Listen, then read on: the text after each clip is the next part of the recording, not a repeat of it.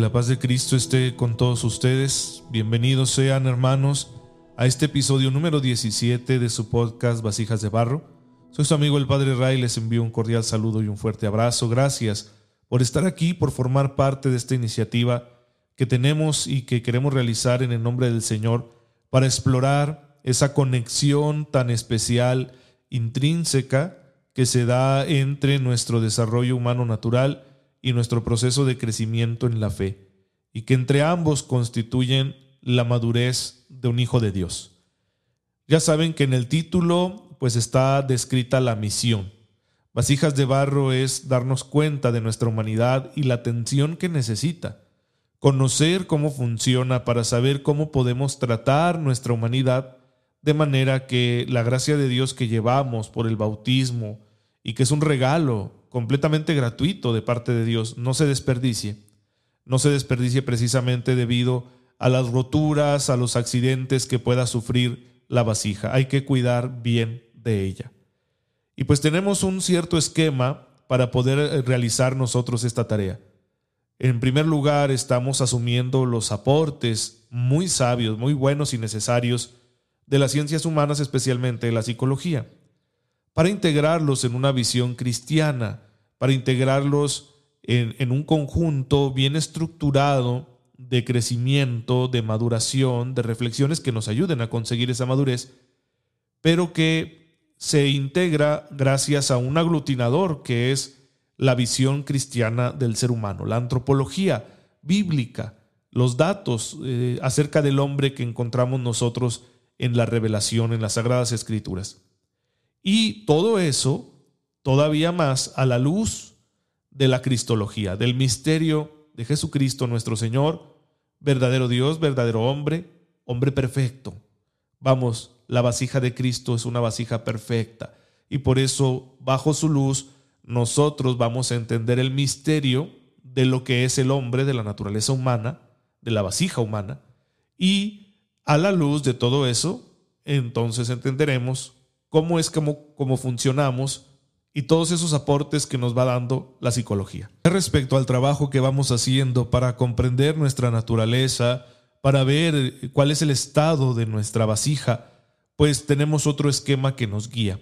Es, nos conocemos para amarnos y nos amamos para hacernos dueños de nosotros mismos. El autoconocimiento, la autoestima y la autoposesión entrelazados. Y todo ello con una finalidad, la autodonación la finalidad, la orientación definitiva de nuestra vida tendrá que ser el entregarnos libremente porque queremos, cosa que también Cristo nos enseñó. Y bueno, ese es nuestro propósito final que en el sentido cristiano le llamamos nosotros santidad.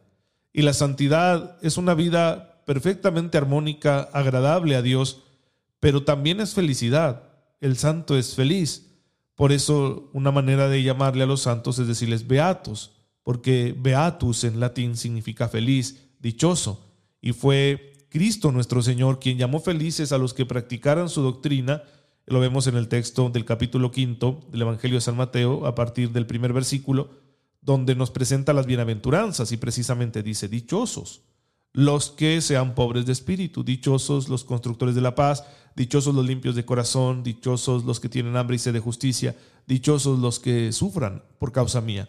Pues bien, queremos ser felices, todos queremos ser felices. Y aquí es donde encontramos una coincidencia entre la llamada universal a la santidad, la vocación que Dios nos ha dado, porque a eso nos está llamando, y los deseos más naturales de nuestro corazón.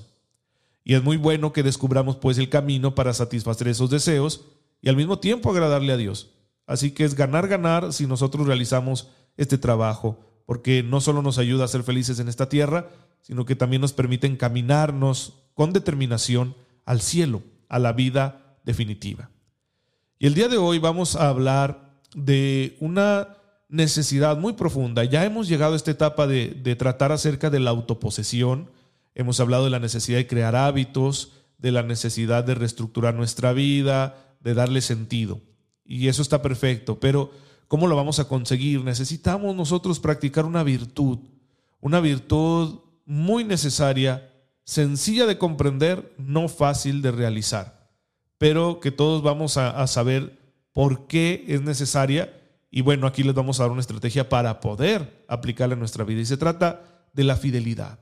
Aquí hay que ser fieles. Y era una de las ideas que yo les compartía en el episodio pasado acerca de las propuestas que el Señor Jesús nos hace en el Evangelio precisamente para que seamos dueños de nosotros mismos, ser fieles en lo poco.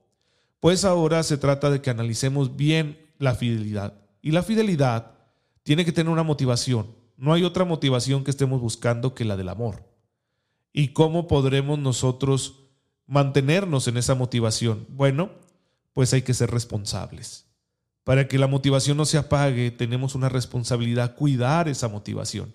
Y la responsabilidad, el esfuerzo con el que yo realizo lo que me toca en esta vida, según mis circunstancias, según el estado de vida que yo he elegido, según los compromisos que he adquirido con Dios, con la sociedad y conmigo mismo, es muy importante que haya coincidencia ¿no? en esos compromisos que los compromisos que yo hago con Dios y con la sociedad sean compromisos también conmigo mismo, sean un acuerdo con mi propia conciencia.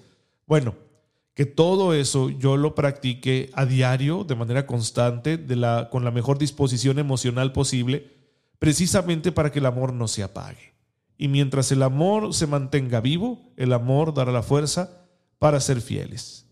Pues bien, vamos a hablar de esto en, en, esta, en este episodio de Vasijas de Barro, y vamos a hablar de la responsabilidad, pero con una orientación muy importante, que es la de tomar decisiones definitivas.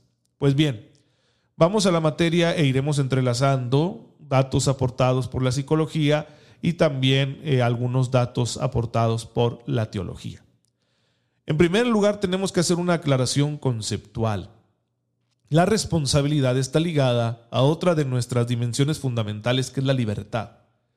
Y la libertad significa la capacidad de elegir o de decidir. Tradicionalmente le hemos llamado libre albedrío.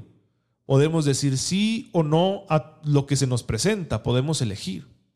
Podemos aceptar también con dignidad cosas que son inevitables, como esas cuestiones de que una enfermedad, un accidente, una mala noticia, bueno, yo no lo busqué, no era una opción que yo tuviera, simplemente me llegó pero somos libres también de aceptar esto. Es muy importante ver, la libertad desde esta perspectiva así completa, amplia, para no reducirla solo a la cuestión de tener opciones y hacer lo que me dé la gana, sino que soy libre también cuando acepto las cosas que yo no pedí y que han llegado a mi vida.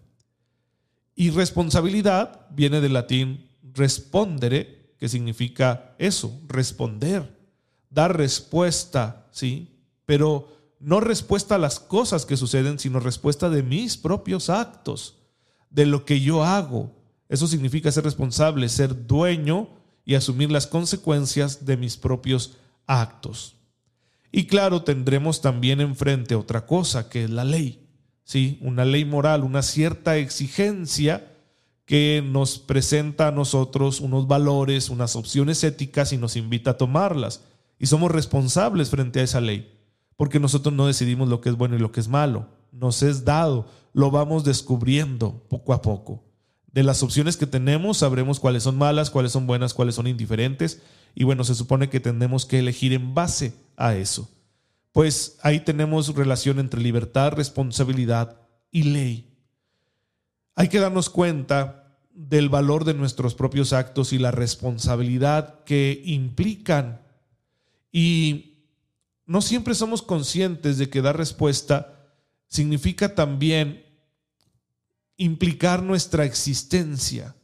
Yo no doy una respuesta meramente exterior, sino que cuando respondo ante la realidad, cuando me hago responsable de mis actos, estoy implicando toda mi existencia, todo mi ser, ¿sí? No de una forma eh, fragmentaria, es que yo solo soy responsable aquí en este horario, no, no, siempre toda mi persona está implicada en aquellas cosas de las que yo soy responsable.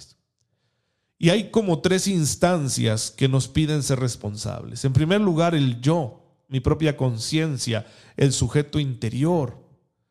Pero también los que están a nuestro lado, los demás, la familia, nuestros seres queridos, nuestros amigos, toda la sociedad, y finalmente, porque somos creyentes, pues hay un orden superior. Dios también nos pide ser responsables.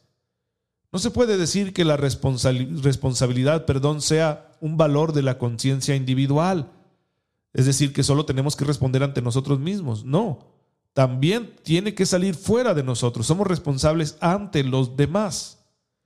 Y ahí es donde encontramos, pues, la relación entre libertad y responsabilidad. Que yo no puedo hacer lo que quiero de una forma absoluta, sin ninguna limitación, porque yo no soy el único que existe y porque el bien, el bien objetivo que todos debemos estar buscando, me supera. Así que yo soy responsable de usar bien mi libertad. Y si no lo hago, pues ¿quién me lo va a demandar? Mi propia conciencia, la sociedad y por supuesto el Señor. De hecho hay expresiones bíblicas muy duras. Hay un salmo, ¿no? Donde el Señor le dice al pueblo de Israel, ¿creen que soy como ustedes? No, yo les echaré en cara sus faltas. Ay, caray, nos hace pensar, por supuesto, porque Dios nos quiere responsables y nos va a exigir responsabilidad de las cosas que estemos haciendo. Eh, la libertad debe ser guiada hacia una meta, no puede ser una libertad irrestricta, porque si no, nos estaríamos conduciendo hacia la destrucción, la autodestrucción, cuando lo que queremos es la autorrealización, no la autodestrucción.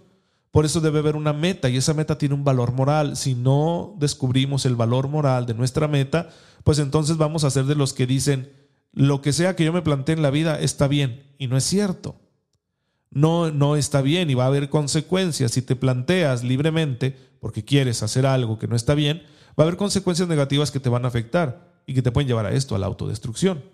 ¿Cuántas personas eligen el camino de una adicción, eligen el camino de ambiciones desmedidas, eligen el camino de vivir en la contradicción, de la infidelidad incluso. Y bueno, ¿qué, ¿qué, va a suceder con ellos? Terminan destruidos. En su psicología, en su estructura personal, su personalidad se deforma precisamente por esas opciones malas que tomaron y que el tiempo les va a pasar factura. Así que sí, la libertad es posibilidad de elegir un camino autodestructivo pero deberíamos elegir el camino de la autorrealización. Entonces tiene una meta muy clara, una orientación.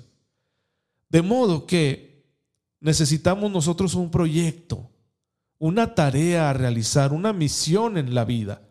Sin esa misión, la libertad va a estar a expensas de lo que vaya sucediendo a nuestro alrededor o de nuestra volubilidad emocional.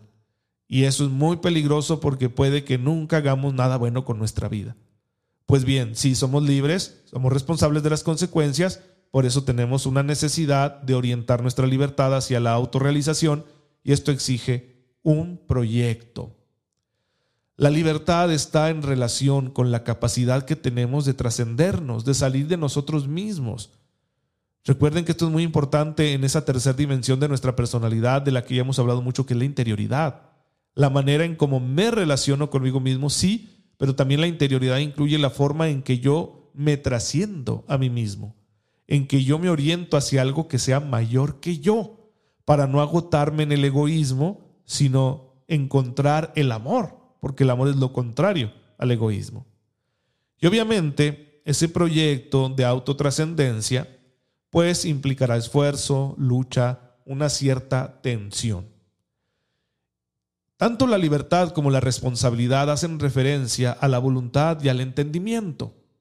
Diremos que estamos hablando de la función de la voluntad de organizar todo según un proyecto, por hablar en términos psicológicos como lo propone el gran psicólogo Philip Lerch.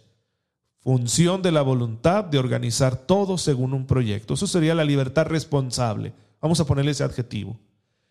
Y si esta es la función, el papel de la voluntad, del libre albedrío, de la libertad responsable, pues tenemos que enfrentar una tensión. Vamos a encontrar obstáculos que no van a dejar avanzar ese proyecto y tendremos que quitarlos. Esto implica tensión, esfuerzo, lucha.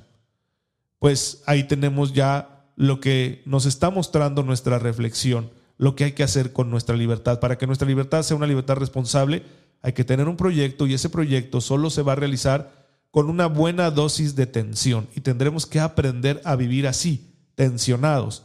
Tú tienes un arco, quieres lanzar una flecha y que llegue a un cierto punto, que dé en el blanco, necesitas tensar el arco. Tú quieres que un instrumento de cuerda suene bien, necesitas la tensión justa en las cuerdas para que produzcan la nota adecuada y entonces el sonido se escuche armónico y puedas tú ejecutar una melodía. Si no, no se va a poder, se va a escuchar horrible. Tenemos que afinarnos en pocas palabras. Me gusta mucho a mí esa analogía del instrumento musical. Otros conceptos, hermanos, que tenemos que tratar al hablar de libertad responsable son, por ejemplo, la voluntariedad.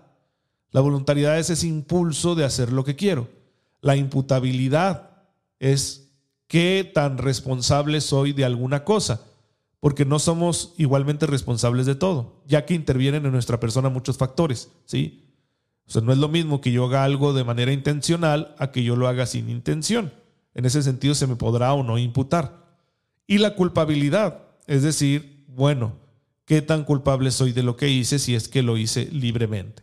Pues, en fin, todo eso va a ir apareciendo poco a poco aquí en nuestra reflexión. Hay muchas maneras de abordar esto. La filosofía aborda estos temas con una cierta perspectiva racional, la teología también, eh, hasta el derecho, la medicina y la psicología. Pero aquí nosotros vamos a usar unas definiciones muy sencillas. Voluntariedad hace referencia a la advertencia y el consentimiento del querer. ¿Sí? ¿Qué tan voluntario fue mi acto? Pues que tanto lo quise, que tanto me daba cuenta realmente de lo que estaba haciendo y por lo tanto que tanto lo quise. Y la imputabilidad va a referirse a la posibilidad de que nos atribuyan un acto no. ¿Me es atribuible la responsabilidad sobre ese acto o no? Por ejemplo, quien actúa mm, haciendo alguna cosa que nosotros podemos decir que está mal, pero actúa careciendo de, de la facultad mental necesaria porque tiene una enfermedad, pues a esa persona no le podremos atribuir la responsabilidad sobre sus actos. Podemos contenerlo, tenemos ese derecho. Si una persona está lastimando a otros porque está mal de la cabeza, pues tendremos que, contenerlo, por supuesto, para que no siga dañando, pero no podemos decir es malo. ¿Por qué? Porque no es responsable, no podemos atribuirle, es inimputable. En cambio, la culpabilidad implica la transgresión de un precepto, de una norma moral, y está en relación con la pena o el castigo debido. ¿Qué tan culpable soy? Pues así será la pena o el castigo que yo merezca por esa transgresión a una norma moral. Bien, todo esto debemos tenerlo nosotros en cuenta. ¿Por qué? Porque hay que discernir qué tan dueños de nosotros mismos somos cuando realizamos un acto. Voy a poner el ejemplo clásico. Una persona que se embriaga y luego golpea a alguien, ¿no? O sea, voy a poner este ejemplo tan terrible del machismo un hombre que suele alcoholizarse los fines de semana y le pega a su esposa cuando está alcoholizado. Y podrá decir, es que yo no sabía lo que hacía y, podemos decir, estamos de acuerdo contigo, tienes razón, realmente en el momento en que tú estabas bajo los afectos del alcohol, no tenías dominio de ti mismo y por lo tanto no eres tan responsable de ese acto. Sin embargo, pudiste preverlo. ¿Sí? Pudiste preverlo porque si ya sabes cómo te pones cuando tomes, ¿por qué tomas? Entonces, ahí tenemos un discernimiento ya. ¿Qué tan culpable es de lo que hizo estando bajo el estado de embriaguez? Poco culpable. Pero ¿qué tan culpable es de no haber previsto y evitado la embriaguez? Muy culpable, porque ahí estaba más consciente, más dueño de sí mismo. Así tenemos distintos grados de responsabilidad en la misma persona. De manera que, de forma indirecta, decimos eres culpable de haber golpeado a tu mujer, aunque lo hayas hecho bajo la influencia de la bebida alcohólica, porque ya lo sabías, ¿sí? Y te arriesgaste a unas sabiendas de eso y no hiciste nada para evitar alcoholizarte, y bueno, por eso eres indirectamente responsable de eso que le hiciste a tu mujer mientras estabas borracho. ¿Sí? Así que esos discernimientos nos van a ayudar mucho para entender qué tan responsables somos de nuestros actos.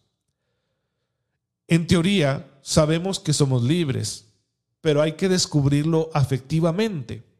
No solo saber que soy libre, sino sentirme libre. Pero para poder sentirnos libres hay que hacer algo. Hay que descubrir nuestra propia responsabilidad, darme cuenta que debo dar una respuesta a lo que la vida me está exigiendo.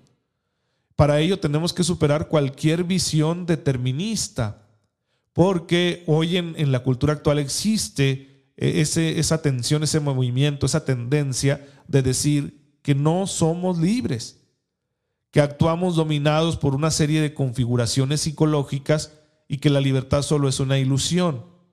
pues eso es muy peligroso y muy absurdo. En primer lugar, es peligroso porque nos quita la responsabilidad sobre nuestros propios actos. Y voy a decir, ah, el destino, yo así soy, así estoy hecho, no es mi culpa. No, no somos dueños realmente de lo que hacemos. En segundo lugar, es peligroso porque imagínense un mundo donde no soy responsable de nada, puedo hacer lo que yo quiera.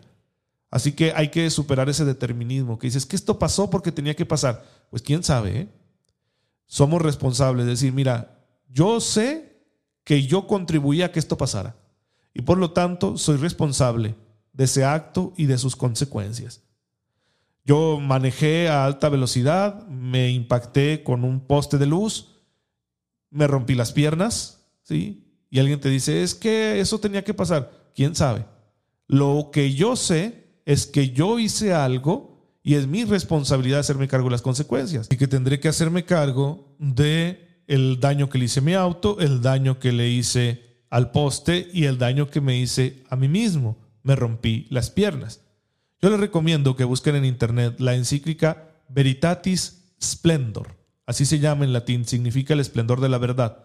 En ella la Iglesia, San Juan Pablo II, da una respuesta a quienes plantean esas cuestiones deterministas que niegan la libertad, porque si se niega la libertad se niega la responsabilidad. Y nosotros no podemos vivir sanamente negando la responsabilidad la necesitamos, ¿sí? Somos libres y somos responsables. Bien, para una sana psicología será fundamental admitir que somos libres y responsables. Tendremos que reconocernos como el sujeto de nuestros propios actos, no omnipotentes, no infalibles, limitados, condicionados, pero libres para sacar adelante nuestro proyecto de vida. Es decir, a pesar de que nuestra libertad no es absoluta, sí somos libres para sacar adelante ese proyecto. Por lo tanto, tenemos una responsabilidad individual que luego será compartida. Hay responsabilidad colectiva de familias, de sociedades, de naciones, etc. Y aunque no esté de moda hablar de esto, es fundamental admitirlo, ¿sí? No engañarnos pensando en que nuestros condicionamientos psicológicos son absolutos y que por eso nunca somos responsables de lo que hacemos. No. Tenemos que tomar en nuestras manos el timón de nuestra propia vida. Ser responsables implica ser nosotros los que llevemos la dirección de este proyecto llamado vida personal. Es una noción ciertamente compleja la de responsabilidad y claro que hay que em, admitir que las ciencias humanas en sus análisis nos demuestren qué condicionamientos nosotros podemos estar experimentando, pero nunca serán absolutos de modo que vaya a negarse nuestra responsabilidad nuestra libertad a la hora de tomar decisiones, a la hora de realizar opciones en esta vida. Pues bueno, tenemos además malas concepciones de la libertad que no la niegan, al contrario, la exaltan demasiado. Hay quien piensa que para madurar eh, nosotros no podemos tomar decisiones definitivas. Nos hace mucho daño pensar así, porque entonces no podríamos comprometernos nunca. Es un engaño pensar que no podemos nosotros tomar estas decisiones definitivas. ¿Y a qué nos va a llevar? Pues nos puede llevar a nunca comprometernos y nos puede llevar a la doble vida, ¿sí?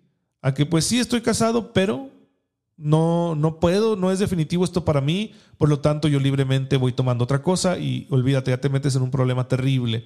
Se fractura tu personalidad cuando vives una doble vida. Entonces, esto está relacionado directamente con la sintomatología psicológica. Es decir, uno puede enfermar de sus emociones por no comprometerse o por llevar una doble vida. Así que es muy importante que si queremos ser responsables, entendamos que estamos llamados a tomar decisiones definitivas. Si solo consideramos al ser humano como producto de sus propios condicionamientos fisiológicos o de temperamento, pues no hay sitio para la libertad ni para la responsabilidad. Pero nosotros nos damos cuenta que no somos la suma de nuestros condicionamientos. En realidad, sí que tenemos libertad. Y si nosotros asumimos la libertad en un sentido responsable, estaremos contribuyendo poderosamente a nuestro propio equilibrio psicológico. Ahora bien, una persona que piensa que todo puede cambiar y que no admite puntos de referencia firmes como valores, ideales, etcétera, normas morales, pues fácilmente va a concluir que ninguna decisión tiene valor. Da lo mismo hacer lo que sea, ¿sí? Si no estás de acuerdo con esta primera elección, escoge otra distinta, ¿no? Dicen del político que se presenta ante la sociedad, estos son mis valores, les dice, pero si no les gustan tengo otros.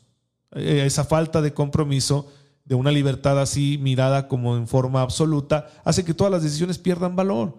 Si da lo mismo casarse que no casarse, si da lo mismo eh, hacer una cosa buena que hacer una cosa mala, si da lo mismo tomar una opción ideológica que otra, pues entonces ninguna decisión tiene valor.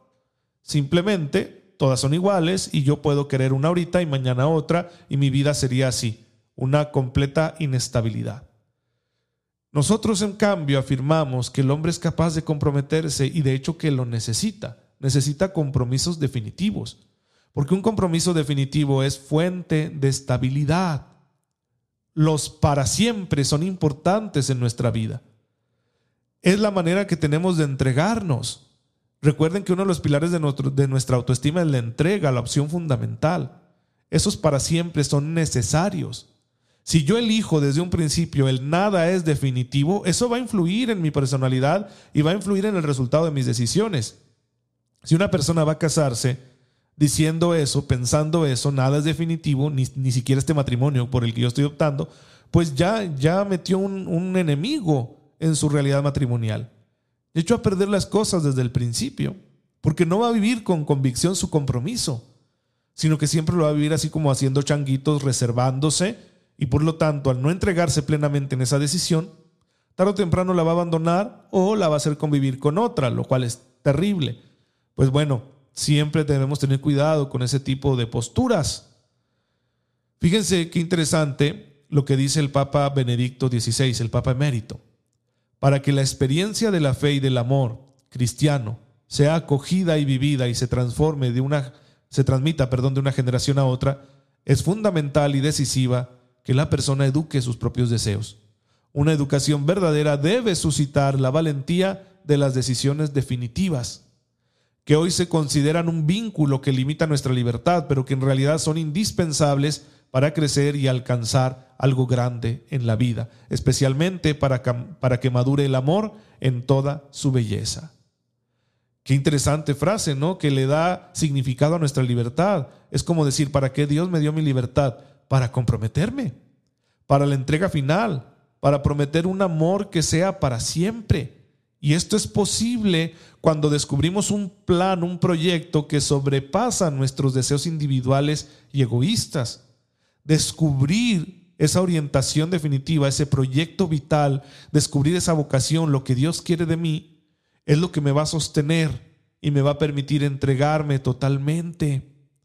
Si yo no tengo esa orientación definitiva, entonces mi vida va a estar siempre, va a ser siempre víctima de la volubilidad emocional y va a llevar a que yo sea muy responsable en mis acciones. Es necesario que nosotros tomemos decisiones definitivas. Son posibles varias porque nuestra vida es multifacética, pero son compromisos que no deben estar en contradicción uno realiza una opción definitiva, por ejemplo, consigo mismo, como yo les invito a que sea una opción definitiva el autocuidado, el hacernos conscientes y responsables de nuestra propia madurez.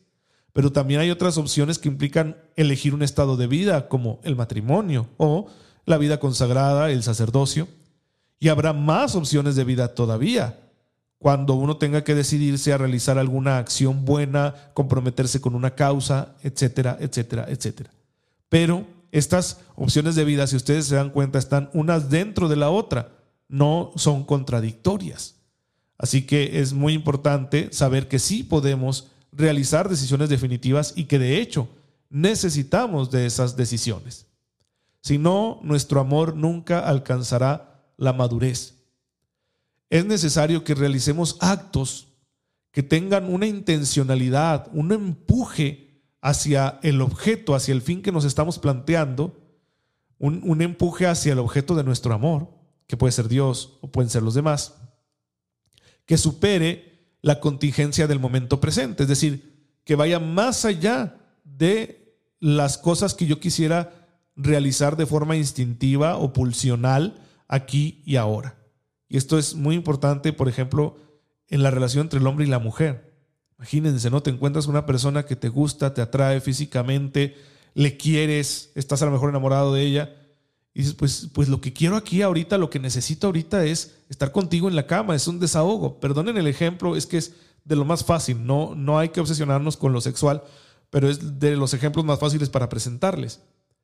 Pero cuando uno ama realmente, cuando uno ha tomado esa decisión de, de comprometerse, dices, me espero. ¿Por qué? Estoy optando por un proyecto mayor. No me agoto en el instante, ¿sí? Por eso puedo esperar. Puedo ir contracorriente, puedo superar el momento instintivo, pulsional. ¿Por qué? Porque tengo un proyecto más grande. Mi amor me empuja de tal manera hacia el objeto de mi amor, hacia el ser amado, hacia, en este caso, la pareja, que yo me espero y hasta que estemos bien seguros, entonces ya podremos disfrutar de esta dimensión de nuestra vida. Porque si no nos estamos arriesgando muchísimo, ya que no hay compromiso, la decisión no es definitiva. Quizá todavía no estoy muy convencido de que tanto amo a esta persona. Y sin embargo ya le estoy utilizando, le estoy exigiendo que me brinde acceso a lo más íntimo de su ser, pues tendremos un, un problema. ¿Y cuántas veces se vuelve realmente un problema, no? Ya no eres la persona que elijo para compartir esta vida, sino solo en el instante me aproveché porque tenía ganas. Y bueno, eso nos puede hacer bastante, bastante esclavos. Esto implicará muchas veces nadar contra corriente, o mejor dicho, formar una corriente nueva, pero es necesario. ¿sí? Somos capaces, en nuestra esencia, somos capaces de tomar decisiones definitivas. Y para ello habrá que evitar una tentación terrible la tentación de la doble vida, de la incoherencia vital, de estar viviendo dos cosas al mismo tiempo, dos cosas que son contradictorias. Es muy probable que nos enfrentemos a esta tentación y tendremos que ser muy fuertes para superarla. Porque, miren, todos conocemos personas que no hacen daño a nadie y sin embargo que viven muy angustiados, ¿sí? Presa de, una situación psicológica bastante intensa. Externamente les vemos contentos, felices, pero por dentro puede que estén ansiosos y deprimidos. ¿A qué se debe? Muchas veces a que llevan una doble vida, que de alguna manera no son coherentes con su estructura de pensamiento, con las ideas y las convicciones que han recibido a través de la educación, a través de su propio proceso de maduración, o que incluso libremente eligieron emprendiendo un determinado camino de compromisos específicos, ¿sí? Quizá hay personas en las que el contraste solo es a nivel emocional. Es decir, realmente estoy siendo coherente con mis decisiones, con mis compromisos, pero en mis emociones sufro porque hubiera querido otra cosa. ¿sí? Hay personas que así viven y eso es muy amargo, estar así con el corazón partido. Pero en otras ocasiones ya será que la persona tomó decisiones contradictorias. Es decir, digo, dijo, me caso con esta persona, pero ahora estoy, tengo un amante, no estoy saliendo con alguien más. Ahí está una contradicción. Y vivir así va a causar daño. La falta de coherencia, así sea solo en el nivel emocional, más cuando es en el nivel operativo, va a producir un daño psicológico, va a dañar la estructura de la personalidad y nos va a exponer a múltiples consecuencias autodestructivas. La falta de coherencia con los ideales o con el proyecto de vida que nosotros hayamos elegido es una no respuesta a lo que nos está pidiendo la vida, es una falta de responsabilidad. Y es el camino privilegiado para llegar a las adicciones y a otras patologías psicológicas. La incoherencia actuará como un fuerte factor desestabilizador las fuerzas del yo no van a poder combatir indefinidamente con la conciencia sin que haya daños. Esa lucha acabará en la represión, en el confinamiento subconsciente de los contenidos que nos molestan, o puede ser también el indicio de depresiones, trastornos de la personalidad o algún otro síntoma psicológico. Y esta incoherencia, que es en parte consciente y querida, pues destruye obviamente la unidad de nuestro ser, de nuestra persona. Nos somete a una tensión no sana que en lugar de ayudarnos a crecer, nos va a llevar a desafinarnos por completo. Por poner algún ejemplo, ya saben que porque son los más fáciles, ¿sí? Un cónyuge habitualmente infiel. O puede ser también el funcionario que está descontento con su vida y que por eso comete robos, actos de corrupción o que es perezoso, no falta sus obligaciones. O puede ser una persona con un particular compromiso vocacional, como un sacerdote, que en ciertas circunstancias no cumple con su compromiso. No es extraño que las personas que intentan hacer compatibles ideales opuestos, viviendo una doble vida de cualquier tipo, acaben asumiendo un comportamiento más alterado. Aquí entramos en declive, en una espiral de caída. Si yo ya soy incoherente, si estoy llevando una doble vida, ¿qué va a suceder conmigo? Que no solo voy a terminar llevando esa doble vida, sino que es bastante probable que yo empiece a realizar conductas mucho más peligrosas, más inmorales, porque me estoy degradando, estoy degradando mi estructura psicológica. Y eso me va a llevar en picada hacia comportamientos cada vez más destructivos. ¿Sí? No toda persona que actúa contra su propio sistema de referencia moral, digamos los diez mandamientos, las bienaventuranzas, vive una doble vida. Hay gente que realmente se esfuerza, ¿sí? que aunque siente un impulso muy grande por hacer lo contrario a sus principios, no lo hace y se esfuerza y le pide ayuda a Dios para practicar las virtudes y salvarse, siguiendo las indicaciones morales que nos ha dado Jesucristo nuestro Señor en el Evangelio.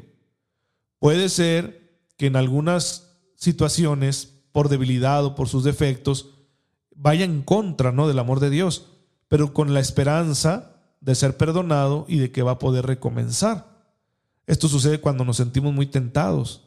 Dices, híjole, es que yo ahorita, de nuevo el ejemplo, ¿verdad? En mi relación matrimonial me siento muy insatisfecho. Y, ah, ¿cómo me anda haciendo ojitos la secretaria? Pues sí, pero no lo haces, no te dejas ir, sino que dices, no está bien. Y yo voy a pedirle ayuda a Dios. Y tengo la esperanza de que algún día esta tensión no sana salga de mi vida, para volver a comenzar. Bueno, esa es una postura distinta y que a todos nos va a pasar en algún área de nuestra vida. O te sucede en el área afectivo-sexual, o te sucede en la cuestión laboral profesional, o te sucede en la administración del dinero, o la administración del tiempo, o en tu manera de divertirte, de relajarte, en relación con la comida, la bebida, las sustancias, en relación con todo nos puede suceder. Pero lo importante es asumirlo como hijos de Dios. Y para asumirlo como hijos de Dios, ¿qué, hay que hacer? En primer lugar, convencernos de que tenemos que ser responsables de los compromisos adquiridos, porque son decisiones definitivas que necesitamos. Y por otra parte, confiar en la gracia de Dios y en tu propio autocuidado para que no vayas a entrar en un estado tal de debilidad que empieces a optar por otra cosa. ¿Sí? Esa es la manera cristiana de enfrentar estas tentaciones tan fuertes. No significa reprimir la insatisfacción, no significa reprimir el atractivo que ejerce ante nosotros el mundo con muchas de sus realidades. Significa hacernos cargo y decir, esto está en mis manos, Dios está confiando en mí y yo puedo hacer algo al respecto. Así que voy a cuidarme, voy a alejarme de las ocasiones de pecado, voy a buscar mi crecimiento espiritual. Si necesito la ayuda del terapeuta, del psiquiatra, del médico, de quien sea, lo voy a hacer.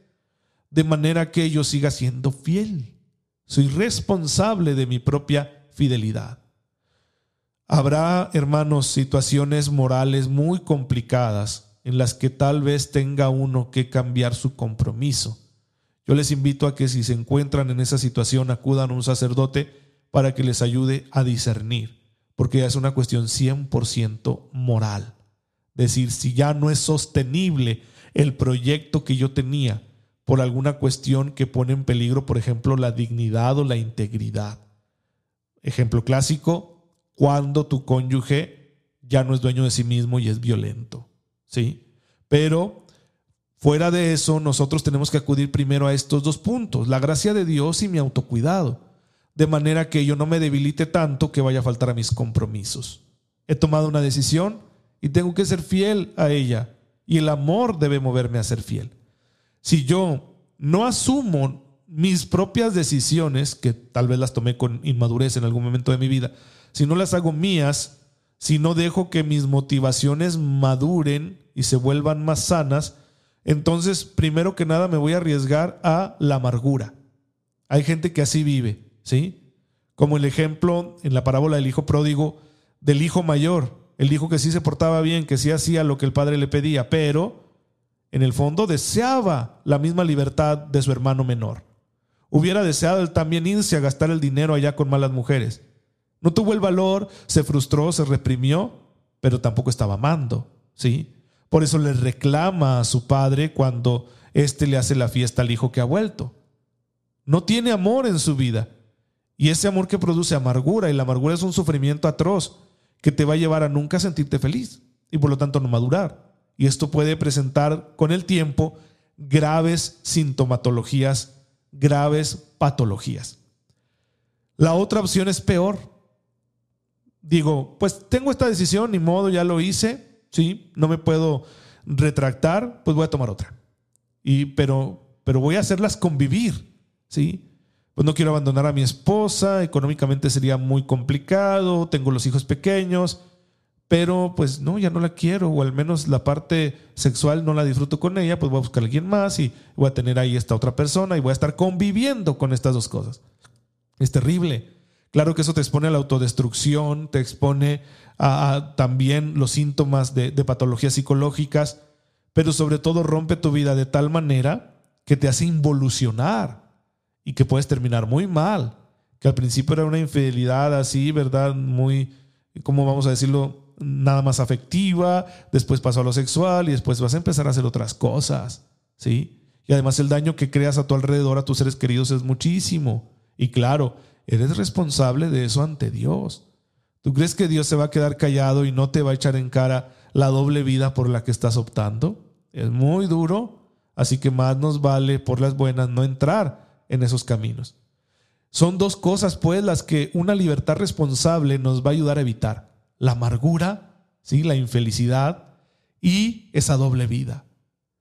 Ambas tienen en común que proceden de una incoherencia vital, de que lo que pienso y lo que hago no están en sintonía, de que lo que pienso, lo que creo, mis principios, mis valores, mi fe, no está en sintonía con mis emociones, por ejemplo, o ya francamente con mis conductas. Esa incoherencia vital es la enfermedad que tenemos que evitar y el remedio se llama libertad responsable libremente asumo mis compromisos, libremente tomo mis decisiones definitivas y confiando en la gracia de Dios y en mi propio autocuidado, mi vasija estará lista para llevar esta gracia de Dios y la gracia de Dios producirá en mi felicidad y santidad. Así que, hermanos, esto es muy, muy importante. Yo les propongo para finalizar este episodio que se hagan dos preguntas. Lo primero es, mis conductas están en armonía con las decisiones que yo he tomado? La segunda es porque es bastante probable que tu conducta sí, pero esta segunda pregunta por eso es muy importante. ¿Y mis emociones son acordes a las decisiones que yo he tomado? ¿Me siento feliz por haber tomado estas decisiones? Porque si no, ahí tenemos ya sembrada la semilla de la incoherencia vital y es algo a lo que hay que ponerle mucha, pero mucha importancia. Hermanos, pues hasta aquí la reflexión de este episodio número 17 de Vasijas de Barro. Espero que les sirva, espero que sea de su agrado. Ya saben que pueden enviarme comentarios a mi página de Facebook, Padre Ray, y continuaremos con esta tarea que es muy bonita y que yo espero que sea una bendición para muchas, muchas personas. Gracias te damos, Señor, porque nos permites hacer este ejercicio de reflexión. Ayúdanos con tu espíritu a darnos cuenta de las fallas que podamos tener en la estructura de nuestra personalidad para con tu gracia y nuestro esfuerzo poner el remedio saludable. Tú que vives y reinas por los siglos de los siglos. Amén. El Señor esté con ustedes. La bendición de Dios Todopoderoso, Padre, Hijo y Espíritu Santo, descienda sobre ustedes y les acompañe siempre. Gracias hermanos por acompañarme en esta aventura. Oren por mí, yo lo hago por ustedes y nos vemos en el próximo episodio, si Dios quiere.